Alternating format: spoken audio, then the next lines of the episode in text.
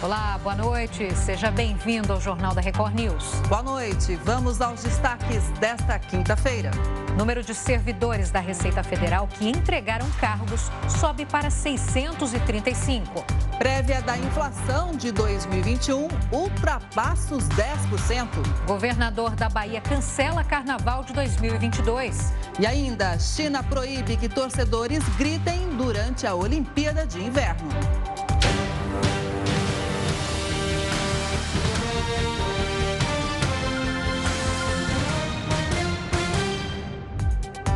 Ministro da Saúde, Marcelo Queiroga, afirmou que não há emergência para vacinação de crianças contra a Covid-19 no Brasil.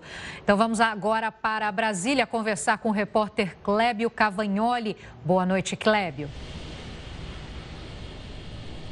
Olá, boa noite a vocês, Kelly, Giovana, boa noite a todos que acompanham o Jornal da Record News. Foi numa conversa com jornalistas hoje de manhã, o ministro Marcelo Queiroga costuma falar sempre na chegada e saída do Ministério da Saúde aqui em Brasília, e essa fala foi uma fala que repercutiu de maneira muito mal, tanto na Sociedade Brasileira de Pediatria, quanto junto a órgãos como a Anvisa. Antes de comentar essa repercussão, Giovana e Kelly, vamos ouvir o que o ministro disse hoje de manhã aos jornalistas. A faixa etária de 5 a 11 anos é onde se verifica menos óbitos em decorrência da Covid-19. Cada vida é importante. Nós lamentamos por todas as vidas. Agora, a administração pública, particularmente o Ministério da Saúde, tem que tomar as suas decisões com base nas evidências científicas. Os óbitos em criança estão absolutamente dentro de um patamar é, que não implica em decisões emergenciais.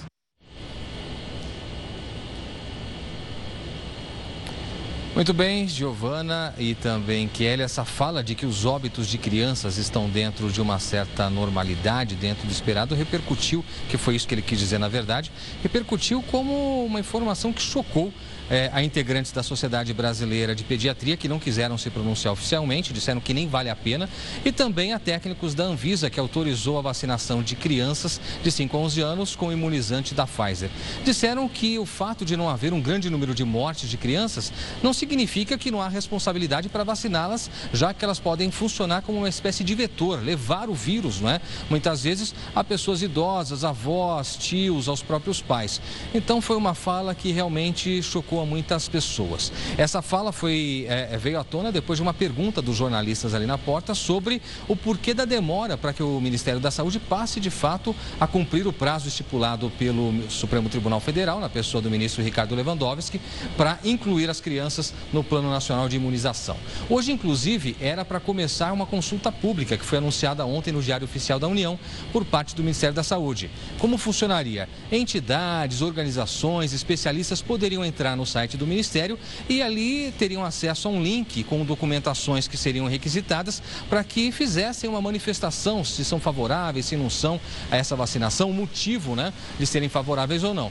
Mas o que aconteceu, Giovanna, Kelly e a você, nosso telespectador, não foi colocado à disposição, não há nenhum link. Nós entramos diversas vezes em contato, inclusive com a assessoria de imprensa do Ministério da Saúde, para questionar por que, que a consulta pública não entrou em funcionamento, já que foi anunciada para hoje. Mas não obtivemos nenhuma resposta resposta. Agora, o que passou a funcionar, inclusive há poucos minutos, e a gente traz essa informação quente para você, nosso telespectador do Jornal da Record News, foi o Conect SUS. Ficou 13 dias fora do ar depois de um ataque hacker. Você se lembra, a gente veio noticiando aqui ao longo dos últimos tempos e agora há pouco à noite voltou a funcionar. Então você que precisa do comprovante de vacinação já pode acessar o Conect SUS e poderá retirá-lo a partir de agora. Até então, como funcionava? É, por falta desses dados, o Ministério da Saúde destinava, ali orientava que as pessoas que precisassem disso para viagens o fizessem por meio dos sites dos governos estaduais. Mas isso não é mais necessário, felizmente. A gente vai seguir aqui, Giovanni Kelly, acompanhando essas movimentações sobre a consulta pública, que uma vez que não funcionou hoje, espera-se que amanhã entre é, no site e vamos trazer essas informações aqui no Jornal da Record News. Volto com vocês. Obrigada, Cléber. Resumindo. Quantas informações importantes, né? Com Inclusive certeza. do Conect SUS. Resumindo, né, Clébio, ainda não se, não se sabe, não se tem uma data para vacinação em crianças no Brasil e também a consulta pública que estava prometida para hoje, bem lembrado, ainda não entrou no ar. Muito obrigada pelas informações, Clébio. Boa noite. Agora tem a opinião do colunista Augusto Nunes. Boa noite, Augusto. Boa noite, Kelly. Boa noite, Giovana. Boa noite a você que nos acompanha. Gabriel Boric, o mais jovem presidente eleito da história do Chile, foi posto pelas urnas diante de um dilema decididamente dramático. Se seguir à risca os projetos esquerdistas que defendeu durante a campanha, o país poderá perder-se na trilha que termina no penhasco. Se recuar demais em busca de apoio parlamentar, poderá ser abandonado por boa parte do eleitorado que o levou ao poder. E percorrer o caminho do meio exige uma espécie de maturidade raramente encontrada em governantes muito jovens e pouco experientes. Líder estudantil até recentemente, Boric tem apenas 35 anos de idade. Na história republicana do Brasil, por exemplo, tem prevalecido a chamada maldição dos 40. Apenas três presidentes da República assumiram o cargo com menos de 50 anos: Jânio Quadros, João Goulart e Fernando Collor. Nenhum deles mostrou paciência e habilidade suficientes para um convívio profícuo com o Congresso. Nenhum dos três terminou o mandato. Tomara que Boric consiga localizar a rota da sensatez. Auditores da Receita Federal aprovaram greve já a partir da próxima segunda-feira. A paralisação foi aprovada por 97% dos votantes. Mais cedo, 44 servidores da Receita Federal que atuam como conselheiros do CARF entregaram os cargos. De acordo com o Sindicato Nacional dos Auditores Fiscais, os servidores fizeram uma carta de renúncia coletiva. Eles atuavam no Conselho Administrativo de Recursos Fiscais. Desde terça-feira, 635 auditores fiscais já entregaram os cargos de chefia. Isso acontece, segundo o sindicato, como forma de protesto aos cortes no orçamento da Receita Federal. Olha, você que comprou o eletrodoméstico como um presente de Natal vai uma boa notícia para você. A Justiça aumentou o prazo em que o fornecedor tem que responder pelo funcionamento do aparelho.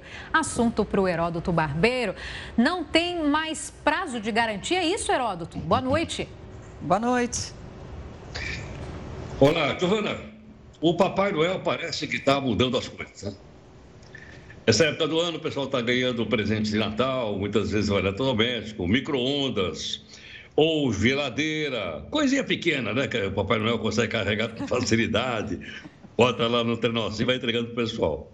Mas sabe que houve uma pessoa que comprou um micro-ondas com uma geladeira e os danados não funcionavam. Novo? Bom, aí o que, ele faz? Passado o prazo de validade. Passou para né, de garantia, e agora? Aí ela bateu na porta do tribunal aqui de São Paulo, dizendo o seguinte: espera um pouquinho. Não é o prazo de validade que vale. O que vale é a vida útil do produto. Me disseram, eu tenho aqui na, na especificação, que esses produtos podem. A vida útil é de nove anos. Mas o Tribunal de Justiça de São Paulo entendeu que não. Não, não, não, não. O que vale é o prazo da apenas da garantia. Aí o que aconteceu? O, a, a pessoa recorreu ao tribunal em Brasília ao Superior Tribunal de Justiça. Veja que coisas interessantes no nosso país, né? A gente já recorre diretamente lá em Brasília. O STJ decidiu o contrário. Não, não, não. O que vale é o prazo de vida do produto e não sua garantia. Então, consequentemente, se ele, a pessoa comprou dizendo que ele, que ele, que ele a fornecedora vai ser responsável por isso. Então, por isso, é uma decisão, tá, é no Tribunal Superior, portanto não pode ser revogada agora. Fica aqui um alerta para todo mundo que está comprando presente de Natal eletrodoméstico ou está recebendo. Além de guardar o, aquele cartãozinho da garantia, direitinho, a nota fiscal, para saber quanto é, quanto é que a gente. Né, qual é que vai valer. É bom guardar também a característica daquele folhetinho que traz as características do produto a ligação elétrica, duração, etc. Por quê? Porque ali está escrito prazo de validade. Com aquele prazo de validade, se ele pifar, nesse período, mesmo tendo acabado a, a, a garantia, a pessoa pode entrar na justiça, porque agora isso vai formar jurisprudência. Foi o Tribunal Superior que decidiu. Eu acho isso um ganho extraordinário, extraordinário, para o consumidor de uma maneira geral. Porque é aquele negócio, você comprava, a garantia era um ano, um ano e um dia ele pifa, o que, que eu vou fazer agora? Ou eu vou ter que pagar né, para mandar consertar, ou eu vou ter que jogar fora, comprar um outro. Mas não é mais assim. Graças a essa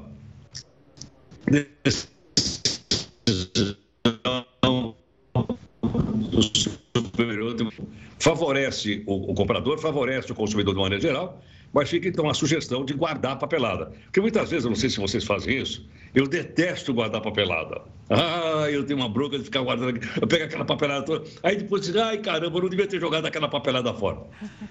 Então, daqui para frente, agora, todos os presentinhos de Natal que eu vou receber, eu estou esperando receber amanhã, assim, pelo menos uns 10 presentinhos de Natal.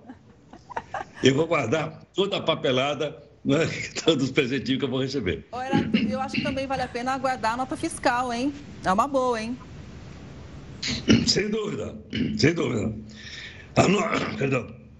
Nota fiscal é fundamental, sempre, tem que guardar, sempre. É verdade, verdade. Então já fica na responsabilidade quem dá o presente de lembrar de guardar tudo, Heródoto. Exatamente. Se quiser mandar os presentes aqui para casa, pode mandar, sem problema nenhum. é, tá bom. É, é, dá dá para conversar ainda com o Papai Noel para chegar alguma coisa aí, Heródoto? ainda dá tempo. Daqui a pouquinho a gente volta a se falar de novo. Heródoto, obrigada Até por enquanto. Já, já. O IBGE divulgou hoje o índice que é considerado a prévia da inflação oficial do país. O maior responsável pela inflação em dezembro e no ano é o grupo de transportes, impactado pelo aumento no preço dos combustíveis. O IPCA 15 apresentou uma alta de 0,78% em dezembro. Outro item que pesou no bolso do brasileiro nesse ano foi o gás de cozinha. O preço médio do botijão subiu pelo 19 mês seguido, chegando a 38% de aumento. Com os resultados consolidados, o IPCA fecha o ano em 10,42%. É a maior inflação anual desde 2015. O Ministério do Trabalho divulgou hoje os dados do cadastro de empregados e desempregados de novembro. Foram gerados mais de 324 mil empregos com carteira assinada. Esse foi o melhor resultado desde agosto. Os setores de serviços e comércio foram os que mais contrataram, com destaque para a região sudeste do país. Só que o brasileiro está ganhando menos quando entra em um serviço novo. O salário médio de admissão ficou em pouco mais de R$ 1.700, o menor deste ano. Apesar da criação de quase 3 milhões de postos formais de trabalho no Brasil em 2021, o país acumula 13 milhões e meio de desempregados. E um estudo britânico mostrou que pacientes infectados pela variante Ômicron do coronavírus têm menor risco de hospitalização. Segundo a pesquisa, a possibilidade de internação com a nova cepa é 40 a 45%, menor do que com a variante Delta, identificada pela primeira vez na Índia. Já a chance de precisar ir ao hospital é de 20% a 25% inferior. Os cientistas continuam a investigar se as vacinas em uso têm uma eficácia contra a Ômicron e se a última versão do vírus causa quadros mais graves da Covid-19. Mesmo assim, uma das epidemiologistas envolvidas na pesquisa reforçou a importância dessa aplicação extra do imunizante. Ainda hoje, a AstraZeneca divulgou que três doses da vacina produzida por ela oferecem níveis elevados de anticorpos contra a Ômicron. Já um estudo feito por pesquisadores de Hong Kong apontou que a imunização completa com a Coronavac produz uma baixa proteção contra a variante. De acordo com eles, a vacina da Pfizer, como reforço de duas doses do imunizante chinês, é mais eficaz. Mesmo com indícios de que a nova linhagem é mais contagiosa, mas menos severa, a OMS tem alertado sobre os riscos das conclusões precipitadas sobre ela. O estudo já analisou 325 mil diagnósticos entre 1 a 14 de dezembro. E tem mais notícias sobre o enfrentamento da pandemia. O uso da pílula da Merck contra a Covid-19 foi aprovado pela Agência Reguladora de Medicamentos dos Estados Unidos. O medicamento é indicado para adultos que enfrentam casos graves da doença.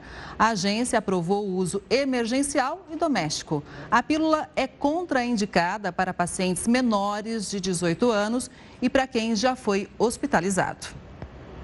Uma das maiores refinarias de petróleo dos Estados Unidos pegou fogo dessa madrugada. Quatro pessoas ficaram feridas, três foram levadas de helicóptero para o hospital. Por ser um local altamente inflamável, os bombeiros têm dificuldade de apagar as chamas. Ainda não se sabe o que causou esse incêndio. Isso aconteceu nos estados, no estado do Texas.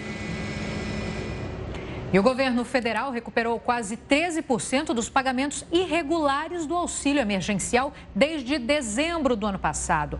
O Ministério da Economia informou que o valor retomado foi de 6 bilhões e 900 milhões de reais. Esse dinheiro foi pago a quem não correspondia aos requisitos do benefício.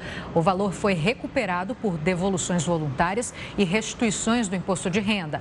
A pasta não divulgou a quantia total concedida de forma indevida.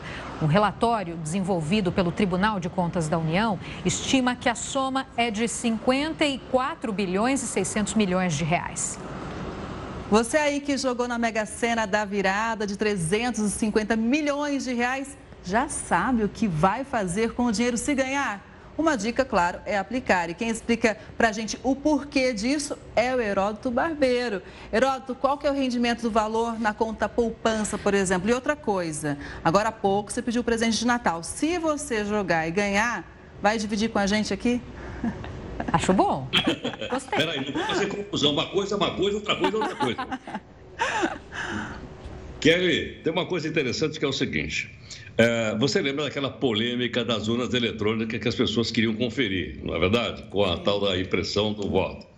Pois é, é mais ou menos nessa linha, eu fiquei sabendo hoje, que a Caixa Econômica Federal tem um prédio na Avenida Paulista, em São Paulo, e é nesse prédio que, que vai ser realizada a, a, a, a escolha, o sorteio. E esse prédio vai ser totalmente de vidro. Ela já está pronto lá. Transparência. Então qualquer pessoa vai poder ficar do lado de fora, né? Fazendo aquelas bandinhas,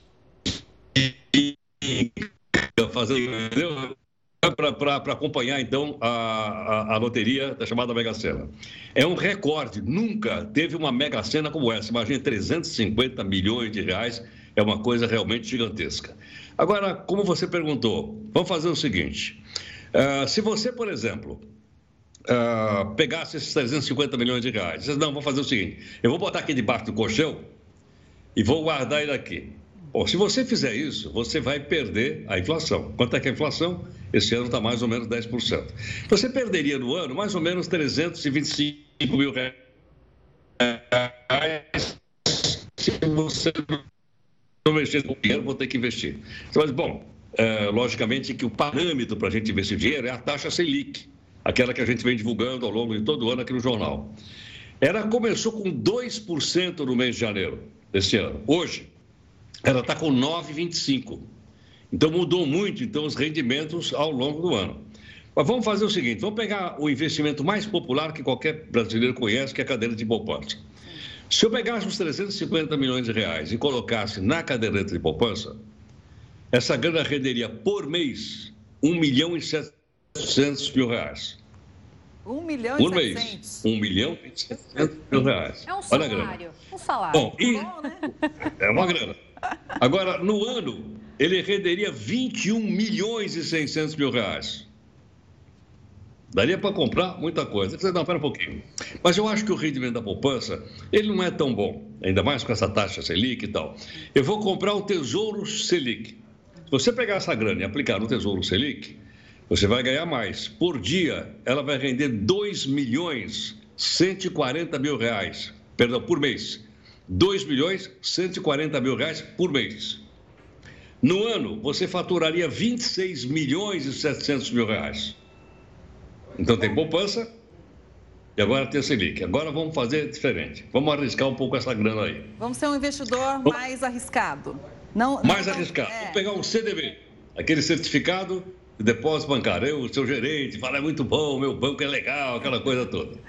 Bom, se você quiser, se você quiser realmente arriscar um CDB, ela renderia por mês 2 milhões 540 mil reais. Nada mal. Eu vou repetir a poupança. a poupança, ela ficou em 1, 1 milhão e 700. Uhum. No CDB vai para 2 milhões 540 mil reais.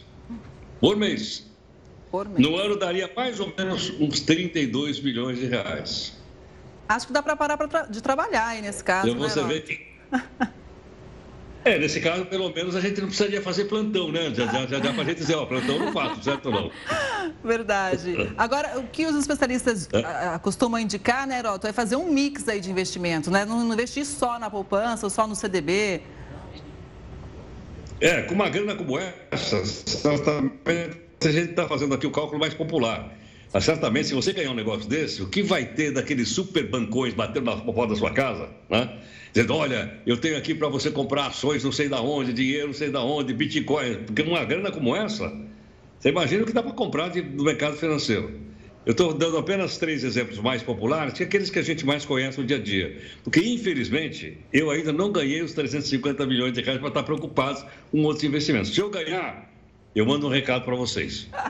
Agora, quem ganhar, estiver assistindo a gente, acho que vale a pena uma, uma orientação aí. É procurar alguém que entenda, algum economista, para dar uma orientação, porque já teve casos de pessoas que ganham e depois pedem tudo. Mais um detalhe: para ganhar, tem que jogar na, na Mega Sena. Vocês jogaram ou não? Ainda, Ainda não. não. Ainda não. Planejo, Heródoto. E você?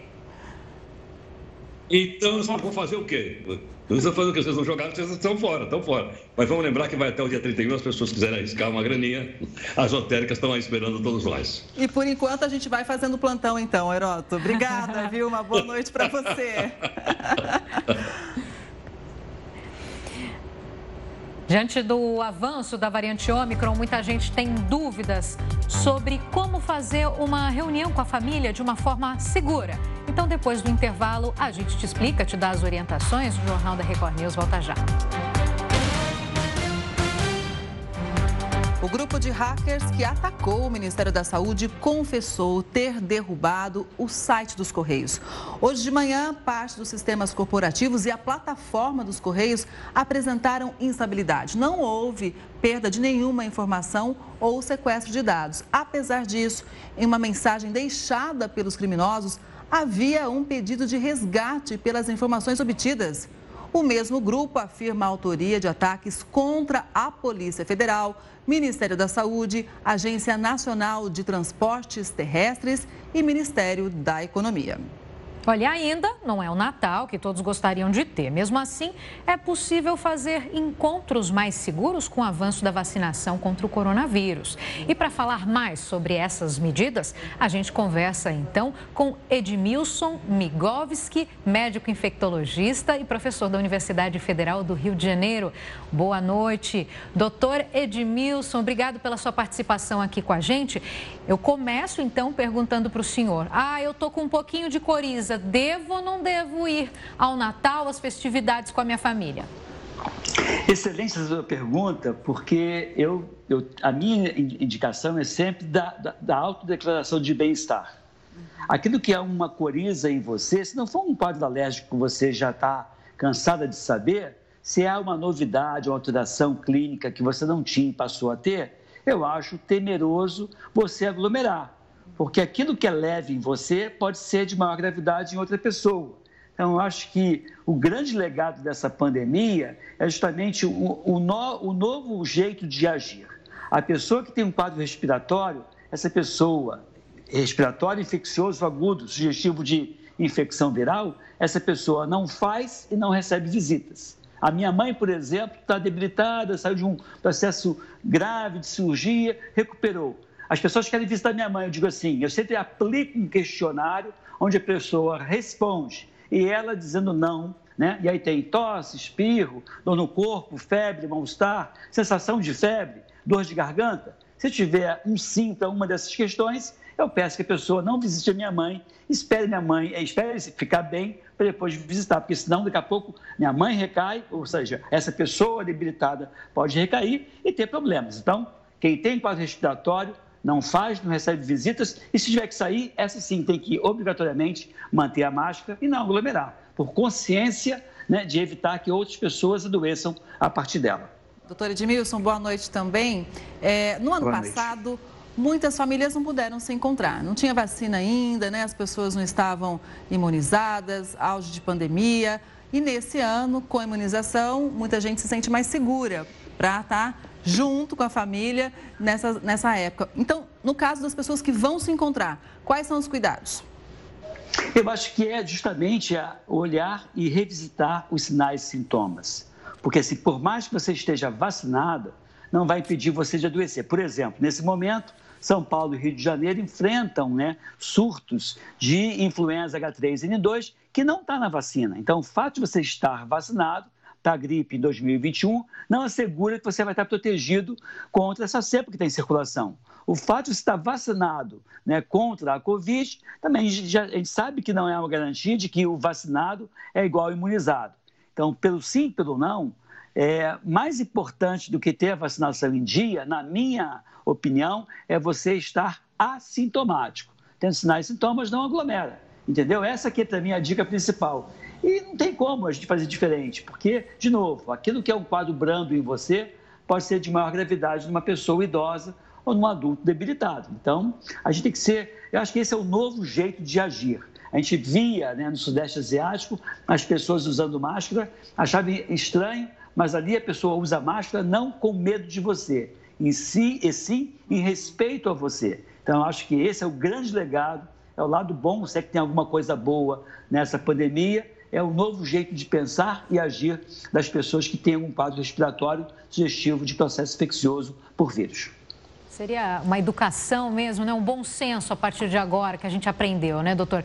Agora, em relação à, à, influenza, o senhor acabou de falar sobre isso. É possível pegar, por exemplo, o vírus da influenza H3N2, como o senhor disse que está tá, é, com surto, né? São Paulo, Rio de Janeiro. É possível também pegar Covid ao mesmo tempo? É, é possível. Na vida, a gente diz que na, na medicina é como no amor, nem sempre nem nunca. Mas é pouco provável, porque acaba que um, um vírus, ao entrar em você, produz em você substâncias que acabam impedindo que você adquira uma outra infecção aguda quase que ao mesmo tempo. Mas é possível, por exemplo, tem relatos de chikungunya, zika e dengue numa mesma pessoa no mesmo momento. Então, em tese, isso é possível. Agora, eu destaco que as formas de transmissão, tanto da Covid quanto do, da Covid, do SARS-CoV-2 que causa Covid, quanto do vírus influenza que causa a gripe, é a mesma, ou seja, é a pessoa sintomática, com sinais e sintomas, sem a máscara, tossindo perto das outras pessoas, não higienizando bem as mãos ou ambientes confinados. Então, se você for fazer uma, uma reunião ao ar livre, uma, um lugar mais espaçado, é pouco provável que esse ambiente seja um ambiente favorável à transmissão dos vírus. Então, por exemplo, você está mostrando aí pessoas a céu aberto, em grandes espaços. Esse ambiente não é a melhor praia, entre aspas, para o vírus influenza nem para a Covid, já que esses ambientes, os ambientes fechados, favorecem mais a transmissão desse vírus. Orientações do doutor Edmilson. Então, muito obrigado por todos os esclarecimentos, doutor. Um, boas festas, um ótimo fim de ano para o senhor e para a família do senhor. Obrigada. Boa noite. O Jornal da Record News faz uma pausa rápida e volta daqui a pouco. Projetos sociais são fundamentais para a sociedade. Eles apoiam comunidades carentes e deixam um legado para essas regiões. Um exemplo é a Orquestra Jeri, que reúne crianças e jovens nascidos em Jericoacoara. E para falar mais sobre o assunto, o Jornal da Record News convida Luiz Castro de Oliveira, diretor de marketing e comunicação da Elo, empresa que apoia o projeto social. Boa noite, Luiz. Eu começo perguntando para você como que é esse trabalho de construção das parcerias que vão além dos negócios. Viu? E obrigada por estar com a gente. Obrigado a vocês pela, pela, pela oportunidade. Esse é um trabalho, além de tudo, né, primeiramente, é um trabalho muito gostoso de se fazer. Né? É um trabalho que, que faz com que as pessoas que estejam participando dele se sintam em um outro patamar, né? Porque realmente ajudar uma comunidade, ajudar pessoas que, que visivelmente precisam dessa ajuda é muito gratificante. Né? E o, o, o projeto que a gente tem junto com a Orquestra Geri e outras eh, regiões do país também tem esse objetivo, né? É, projetos para ajudar a comunidade, para de fato incluir pessoas é, no mercado de trabalho, como a gente vem fazendo nos últimos anos. Boa noite, Luiz Cássio, Giovana falando agora. Boa noite. É, o que eu queria saber é, um pouco melhor é em relação a, a, como é que é essa, esse laço que vocês criam uh, com as pessoas né, que participam desse projeto, como é que é essa relação da marca com, a, com os participantes? É uma relação muito bacana, né? Na verdade, como funciona? O projeto Elo Destinos, ele foi criado uh, em 2016 basicamente para aumentar a presença de marca da Elo em todas as regiões do país, ou na grande maioria delas. Né? E, e, gente, e chegando nessas regiões, quando a gente começou a montar o projeto, a gente entendeu que nós não deveríamos trazer nada de fora para dentro da região, a gente deveria aproveitar o que a região tinha, força de trabalho, pessoas, Uh, empresas que, que lá estavam já uh, montadas, na sua grande maioria microempresas, e desenvolver o projeto junto com essa comunidade. E daí cresceu eh, essa parceria automaticamente, né, uma coisa meio que intuitiva das pessoas e da, até da própria Elo, e nós começamos a ampliar isso, ampliar cada vez mais para que a gente pudesse ter uma parceria e devolver também para essa comunidade o que ela nos devolve, como está mostrando aí nas imagens, né? A sinalização de marca, a presença de marca nas cidades, como está mostrando aí em Pirinópolis, o que a gente pretende e, e fazemos, na verdade, é devolver para essa comunidade o que ela nos, no, nos entrega quando a gente entra para montar esse projeto. Luiz, eu gostaria que você contasse para a gente, por favor, um pouco mais sobre a Orquestra Geri, né? Falar um pouco mais sobre esse grupo musical. É, esse é, uma, é, um, é, um, é um assunto fantástico de se falar, porque realmente o que aconteceu foi quando a gente estava literalmente, literalmente, desbravando o Brasil, né, para encontrar essas essas regiões que, se, que, se, que fossem interessantes para nós e que a gente pudesse participar né, de alguma maneira da, da cidade, do, da, da, comunidade, nós encontramos a Orquestra Geri. É, nós não fomos atrás da orquestra, a orquestra nos encontrou. Nós estávamos com a, com a nossa agência né, de, de trade marketing é, pesquisando algumas cidades, pesquisando alguns projetos e, de repente, a gente encontrou a Orquestra Geri muito incipiente, com poucas condições de desenvolvimento, e a gente apostou porque nos tocou o coração, muito mais do que negócio. E, como vocês estão vendo aí, foi, foi maravilhoso, está sendo maravilhoso. Né? A gente ajuda essas crianças, ajuda a comunidade, e não só as crianças, né? os pais das crianças, fam as famílias, que estão todas em volta desse projeto maravilhoso lá em Jeri de onde que surgiu a ideia de reunir a orquestra com o maestro Luiz Carlos Martins? A gente estava vendo a imagem é. dele aí. É, é na, na, verdade, como a, a, a, orquestra ela fica muito é, na cidade mesmo, né, é um projeto local, nós tivemos a oportunidade de um evento, né, o, o Maximídia, de levar uma história da Elo nesse evento. E quando chegou a, a, a época de, de, de, montar, né, o que que, bom, então nós vamos lá, vamos fazer uma apresentação bacana, nós falamos, pô, vamos trazer a Orquestra Geri. Eles nunca tinham saído da cidade, tá? Só para vocês entenderem o tamanho da, da, do envolvimento dessas crianças quando a gente trouxe. E, e falamos, bom, beleza, vamos trazer. Mas trazer a orquestra, tocar aqui para todo mundo, bacana, contar a história, mas tem que ter alguma coisa para elas. E aí nós tivemos a ideia do maestro, de chamar o maestro para participar. Ele prontamente atendeu, ele tinha acabado de sair de uma operação, ele não podia sair de casa. Diz ele que brigou com o médico, inclusive, para ir nesse evento. E aí foi eh, essa química maravilhosa, foi fantástico todo mundo chorando, todo mundo emocionado, as crianças uh, contam essa história até hoje, ou seja, a gente conseguiu levar para essas crianças uma mensagem positiva de que siga esse caminho, faça como o maestro fez, não desista que você tem uma oportunidade gigantesca pela frente. E eu acho que foi isso que a gente conseguiu fazer. Ou seja, com oportunidade, né, todos podem alcançar sonhos, né, objetivos. Sem dúvida. Esses projetos que envolvem pessoas, empresas, né, dá para a gente já é, dizer qual o impacto dessas parcerias para todo mundo? Ah, o impacto é fantástico, né? É, para os dois lados. Né? Para quem é, é uma empresa que está fazendo negócio, como a ela, para a comunidade que precisa dessa ajuda, precisa de uma de uma de um empurrão, né? E não é um empurrãozinho, mas um empurrão mesmo para valer, para que possa, né?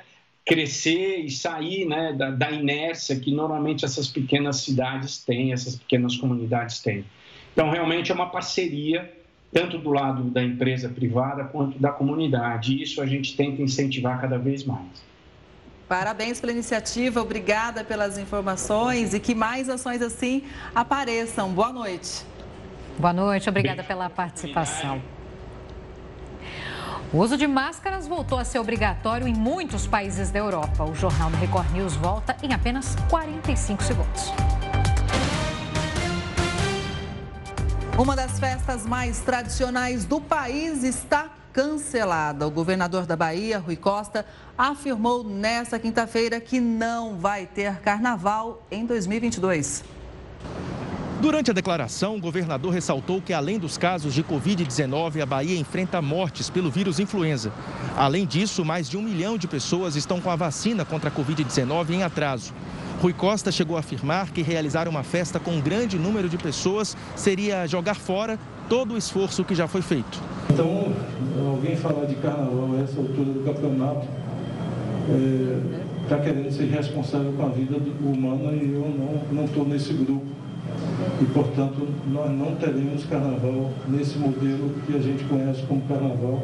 Não há mínima condição, quando tem 2 milhões e meio de pessoas com atraso na vacinação, não há que se falar de festa eh, em larga escala nesse período no dia 8 de dezembro, o Ministério da Saúde desaconselhou a folia no país. A maior preocupação é com os blocos de rua.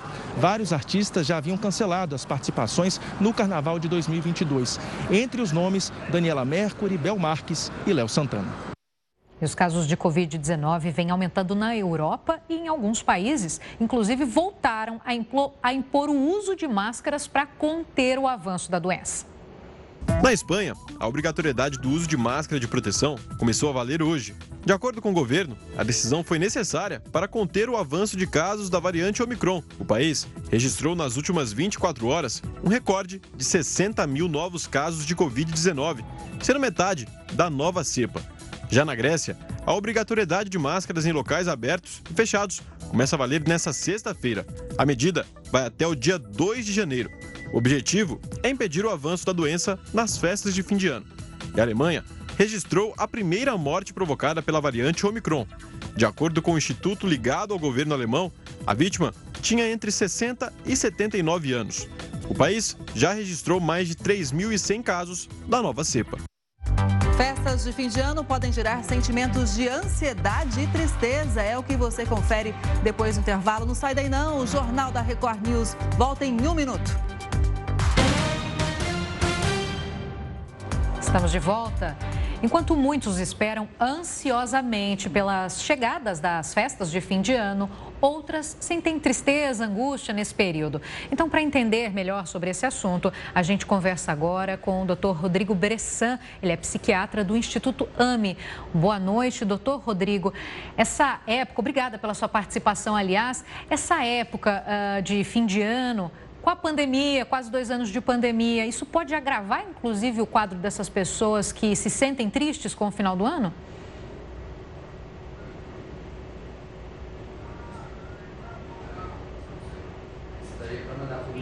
Estamos sem áudio, estamos sem áudio, mas já já então o doutor vai voltar para falar para a gente como identificar. Eu acho que a gente já conseguiu recuperar então o áudio. Vamos falar com o doutor uh, psiquiatra Vamos lá, é, Rodo, doutor Rodrigo, Rodrigo Bressan, Bressan que é psiquiatra do Instituto AME. Doutor Rodrigo, o senhor pode retomar a fala, por gentileza, que eu acho que o áudio do senhor estava cortado. Boa noite, Giovana. Boa noite, Kelly. Boa noite a todos. É um prazer estar aqui com vocês. É, esse é um tema que é, às vezes, é, contraintuitivo, né? Essa é época de estar feliz, é a hora que a gente vai encontrar a família, que a gente está com saudades, mas também é uma hora uh, que gera muito estresse. Uh, a expectativa de todos nós de felicidade, quando não bate com o que a gente está sentindo, gera um estresse ainda maior, é uma turbulência dentro da gente. Quando alguém pede para sorrindo, e aí, como é que você está? E você tem que falar, tô bem, não tem espaço para falar, não tô bem, faz todo mundo ficar mais angustiado. Doutor, boa noite. E talvez é, essa fala, né, de que todo mundo tem que estar bem nessa época do ano, mas a vida não é assim, né? Numa caixinha dizer, olha, agora estou bem, abro a caixinha, estou feliz e vou comemorar com a família, que muitas vezes também tem os seus problemas. Como a gente pode administrar isso da melhor forma?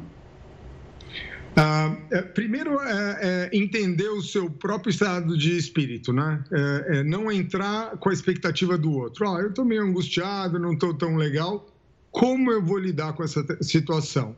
Uh, dá para a gente planejar, né? E, e, quando a gente planeja um pouquinho, a gente se prepara para cada um desses encontros e vai lidando uh, da melhor forma possível. Se a gente deixar para agir espontaneamente o que der na cabeça, você tende a ficar mais vulnerável. Uh, é interessante porque mesmo as pessoas que estão mais angustiadas também se sentem bem. Então acontece aquela mistura de sentimentos.